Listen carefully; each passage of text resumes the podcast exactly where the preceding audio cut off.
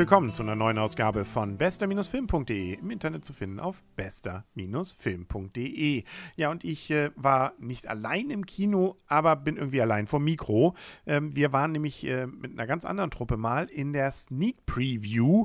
Das bedeutet, es gab einen Film in Kiel im Studiokino, den man vorher noch nicht zu sehen bekommen hat. So gesehen kann ich tatsächlich vor dem Start eines Films mal davon berichten, dass ich ihn gesehen habe und was ich davon halte. Es geht nämlich um den Film Love and Mercy. Es geht, das ist ja bei der Sneak dann auch immer das Interessante, um eine Geschichte, die ich mir wahrscheinlich ansonsten freiwillig im Kino nicht angeguckt hätte. Aber so wird man gezwungen und äh, plötzlich entdeckt man, Mensch, Gut, dass ich den gesehen habe. Der Film dreht sich um den Musiker Brian Wilson. Jetzt wird der ein oder andere vielleicht sagen, hm, den Namen habe ich zwar irgendwie schon mal gehört, aber äh, jetzt auch nicht mehr so ganz genau. Der war nämlich bei den Beach Boys und jetzt bricht der ein oder andere wahrscheinlich innerlich zusammen. Ein Film über die Beach Boys, dann kann man ja gleich einen über die Backstreet Boys machen. Nee, da ist tatsächlich was ganz anderes dahinter und das wurde mir eigentlich auch erst durch diesen Film tatsächlich bewusst, dass dieser Brian Wilson wohl durchaus auch anerkannterweise, zumindest was was man bei Wikipedia dann auch nachlesen kann, einer wirklich der größten Komponisten und Musiker ähm, der Rockgeschichte sein könnte. Mit auch wirklich den vielleicht auch äh, bekanntesten nicht, aber doch immerhin wohl von den Kritikern am meisten geliebten Alben der letzten 50 Jahre. Brian Wilson, also der Kopf, was die Kreativität angeht, der Beach Boys. Das heißt, er ist einmal auch für die eingängigen Songs zuständig, aber eben auch für eine ganze Reihe von Songs, die nicht so eingängig waren, aber wohl wohl eben als Musiker zumindest äh, herausragend waren. Und dieser Brian Wilson war nun auch immer auf dem Sprung zwischen Genie und Wahnsinn. Das heißt, in diesem Film wird das auch ganz gut rübergebracht. Man erlebt nämlich nun seine Geschichte an zwei bestimmten Punkten parallel. Nämlich einmal so in der Zeit, wo er sich so ein ja, nicht abkapselt von den Beach Boys, aber sozusagen mehr und mehr zu seinem kreativen Ich dann findet, äh, während die Beach Boys noch auf Tour sind und wie er dann auch mit Musikern zusammenarbeitet. Das ist auch interessant gemacht, fast schon wie eine Dokumentation. Ähm, da hat man wohl, was ich nachgelesen habe, auch tatsächlich mit Musikern dann versucht, diese Situation mehr oder weniger nachzustellen und hat das dann einfach mal mitgefilmt. Und dieses Kreative, dieses Ausprobieren, was ganz Neues mal versuchen, neue Tonlagen und so weiter, das kommt wirklich schon sehr, sehr gut raus. Und parallel haben wir eine Geschichte, die spielt zwar nicht im Heute, aber fast zumindest 90er Jahre, wo nämlich äh, unser Brian Wilson ja schon ziemlich runtergekommen ist, äh, wohl unter Drogen auch so leicht steht und vor allem unter den äh, strengen Augen seines Vormunds Mr. Dr. Landy, der, das kommt mehr und mehr dann raus, ich will auch nicht zu viel verraten, naja, eben doch eine etwas zwielichtigere Figur ist, die ihn wohl auch ein bisschen manipuliert. Und das Schöne ist, er trifft aber ein sehr hübsches Mädchen, eine sehr hübsche Frau, die ein eigentlich Autoverkäuferin ist und äh, mit der ja, freundet er sich an, verliebt sich wohl auch, sie auch in ihn und äh, daraus ergibt sich dann auch eine durchaus interessante Liebesgeschichte, die aber eben auch immer mal wieder Teile und Facetten aus diesem Leben von Brian Wilson auch von vorher darstellt, dass sein Vater ihn geschlagen hat, was sonst so passiert ist. Also eine sehr, sehr interessante Verwebung bis hin auch dazu, dass es am Ende nochmal spannend wird. Und äh, ja, ob es jetzt ein Happy End gibt, weiß ich nicht. Na, ich weiß es natürlich schon, aber aber ich will es nicht verraten.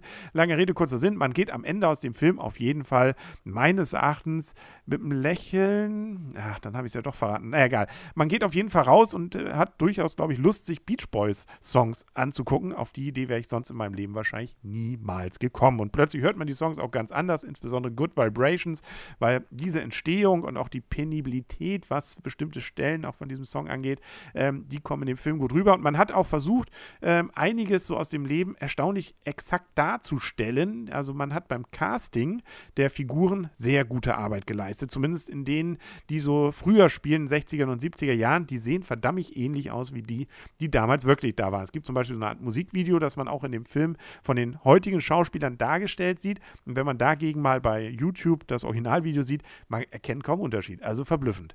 Das liegt insbesondere an dem Schauspieler Paul Dano. Der spielt das nämlich grandios und äh, wie gesagt, äh, wirkt fast so wie eben Brian Wilson direkt aus dem Gesicht geschnitten von früher. Der heutige Brian Wilson allerdings hat nicht mehr so viel Ähnlichkeit mit John Cusack, der äh, den aber spielt und das auch durchaus mit diesem leicht wahnsinnigen, beziehungsweise eben auch leicht äh, eben mit Drogen auch, beziehungsweise diesen Medikamenten zusammenhängenden, ab, etwas abseitigen oder sei leicht weggetretenen teilweise. Das macht er gut. Also ähm, da hat er sich ein bisschen was noch verbessert, glaube ich, aus High Fidelity. Und diese Autoverkäuferin, die hübsche, das ist Elizabeth Banks, bekannt unter anderem aus Pitch Perfect 2 aktuell, Magic Mike oder auch aus Tribute von Panem. Regie geführt hat Bill Polat, den kennt man zum Beispiel sonst von solchen Filmen wie To the Wonder, 12 Years äh, Slave und The Tree of Life. Und dieser Film hat gerade auf der Berlinale dieses Jahr 2015 gute Kritiken auch eingesteckt, war da durchaus einer der herausragenden Filme und wird jetzt dann am 11. Juni 2015 in den Kinos ganz normal bei uns anlaufen und die Kritiken sind auch wirklich gut. Also das kann ich durchaus unterstützen. So gebe ich dann auch von meiner Seite acht Punkte. Also er hat ein paar Längen vielleicht an einigen Stellen. Hm, also, wo man denkt dann, ja, das hatte ich schon gerafft, das muss man jetzt nicht normal so darstellen, aber die halten sich doch deutlich in Grenzen. Wobei, ähm, wir waren ja mit mehreren dann da, auch die Meinungen etwas unterschiedlich waren. Einige auch meinten, naja, das hat mich jetzt nicht so angesprochen. Zeitweise, gegen Ende dann doch wieder. Also, gerade wenn es dann eben ein bisschen abdreht, auch, man merkt ja, wie sein Verfall auch, dass das ähm, ja vielleicht nicht jedermanns Geschmack ist. Aber ähm, ich bleibe dabei, nö, schöner Film. Also, dem würde ich auf jeden Fall weiterempfehlen. Und man ist ist tatsächlich, selbst wenn man nicht Beach Boys-Fan ist und insbesondere auch mit denen ansonsten meint, gar nichts zu tun haben, weil man ist 60er, 70er und man ist ein Kind der 80er, 90er oder was weiß ich. Trotzdem findet man plötzlich diese Geschichte, glaube ich, spannend, will darüber mehr wissen, fängt bei Wikipedia danach zu lesen an und guckt sich bei YouTube dann Videos von den Beach Boys an und wird diese Musik ganz neu erleben für sich. Also mir hat das äh, durchaus Menge neue Ideen darüber gebracht, was die Beach Boys eigentlich mal waren und was dahinter steht und äh, insbesondere was dieser Brian Wilson für ein genialer Kopf war und ist. Der lebt ja noch. Wir wollen mal ihn auch entsprechend würdigen. Er hat selber übrigens gesagt zu dem Film, dass er das auch gut fand, beziehungsweise war sehr beeindruckt davon. Soll wohl vieles wirklich gut dargestellt sein. Es beruht eben auch auf seinen Memoiren, ähm, wobei wohl, glaube ich mal, einige Stellen dann doch für den Film ein bisschen hinge Bogen sind, gerade was so diese Liebesgeschichte angeht. Aber Herrgott, dafür ist es Kino und dafür geht man da rein und deswegen mag man solche Filme ja vielleicht auch besonders. Das war's dann für heute auch mit bester-film.de. Mal schauen, wann es Arne und ich wieder zusammen ins Kino schaffen. Ich bin aber zuversichtlich, dass das schon sehr bald sein wird. Dranbleiben also auf bester-film.de. Bis dahin dann alles Gute, sagt euer und ihr Henry. Und tschüss.